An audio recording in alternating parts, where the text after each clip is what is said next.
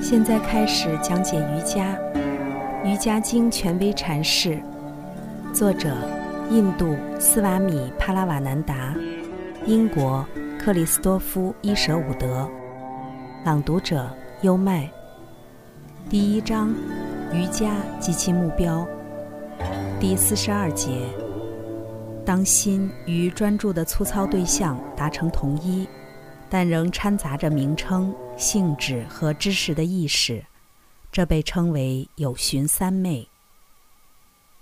第四十三节：当心与专注的粗糙对象达成统一，且不掺杂名称、性质和知识的意识，只留下对象本身，这被称为无寻三昧。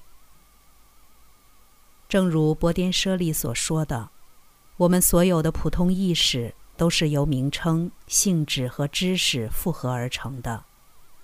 例如，当看到一张桌子时，我们意识到：一、这个对象的名称“桌子”；二、对象的性质，它的大小、形状、颜色、木质等等；三、我们自己有关对象的知识。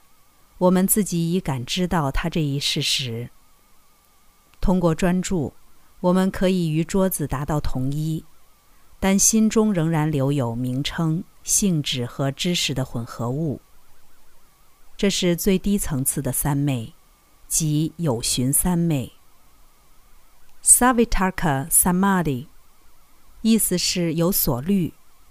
只有专注对象为粗糙元素及现象的最表层。才可以用有寻 （savitaka） 一词。在所谓的无寻无虑三昧 n i r t a k a samadhi），我们达到了更高的阶段。现在我们与专注对象的同一，不再夹杂着名称、性质和知识的意识。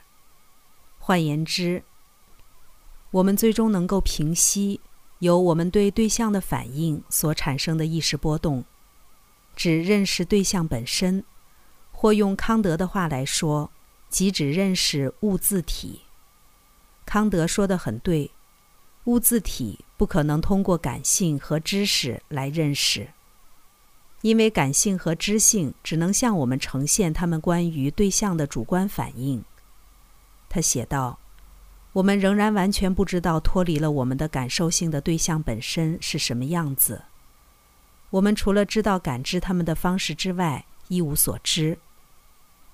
那种方式是我们特有的，但未必是所有存在物共有的。除了感性和知性以外，康德不承认其他任何经验的有效性，因此他只好得出结论说，物自体是不可知的。在这里，博天舍利与他的观点并不一致。波天舍利告诉我们，存在着一种更高级的认识，一种超越的认识。它超越了感性知觉，通过它可以认识物自体。当然，这也是每一种宗教的神秘主义者都会做出的基本宣称。第四十四节，当专注对象是细微对象时，所谓的有四三昧。和无四三昧可以用同样的方式加以区别。这就是说，当我们的专注对象属于细微或基本的现象时，参见本章第十七条真言，我们仍可以在较高级的三昧和较低级的三昧间做出区别。有四反思的三昧 （Savichara Samadhi），专注于细微对象。但掺杂着对名称、性质和知识的意思，无四超反思的三昧。Nirvichara Samadhi，专注于细微对象，但不掺杂这样的意识。第四十五节，在所有细微对象的背后是原质这个最初因。我们已经知道，在博颠舍利的宇宙图景中。原质是原始的、未分化的物质材料，是投射所有现象的能量。当冥想的心向内深入时，就能透过事物的粗糙外表，深究到它们的细微本质，然后再超越这些细微本质，达到原质本身。但原质并不是终极实在，原质的后面是凡。已经描述过的四种三昧，全都处于现象领域。他们只是在为达到与凡直接合一的状态做准备。与凡合一才是最高境界的三昧。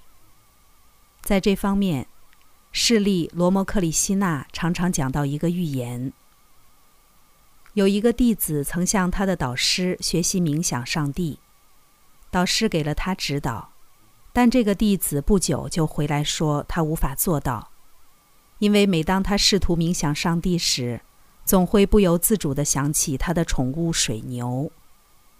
好吧，导师说道：“你就冥想你那心爱的水牛吧。”弟子把自己关进屋内，开始冥想水牛。几天后，导师去敲他的门，弟子回答道：“老师，恐怕我不能出来迎接您了，这扇门太小，我头上的角会被卡住。”导师微笑着说：“好极了，你已经与冥想的对象合一了。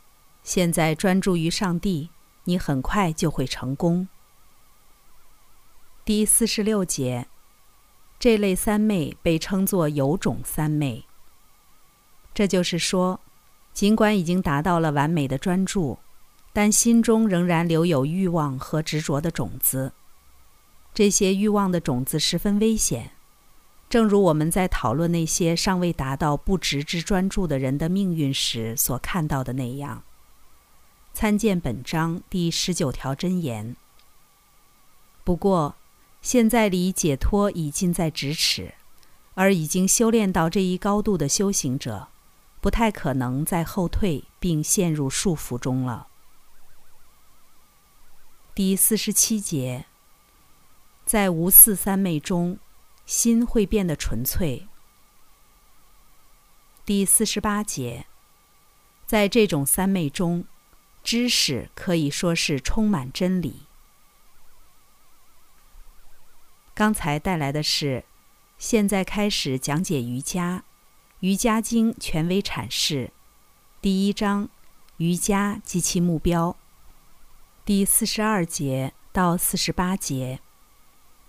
在所有细微对象的背后，是原质这个最初因。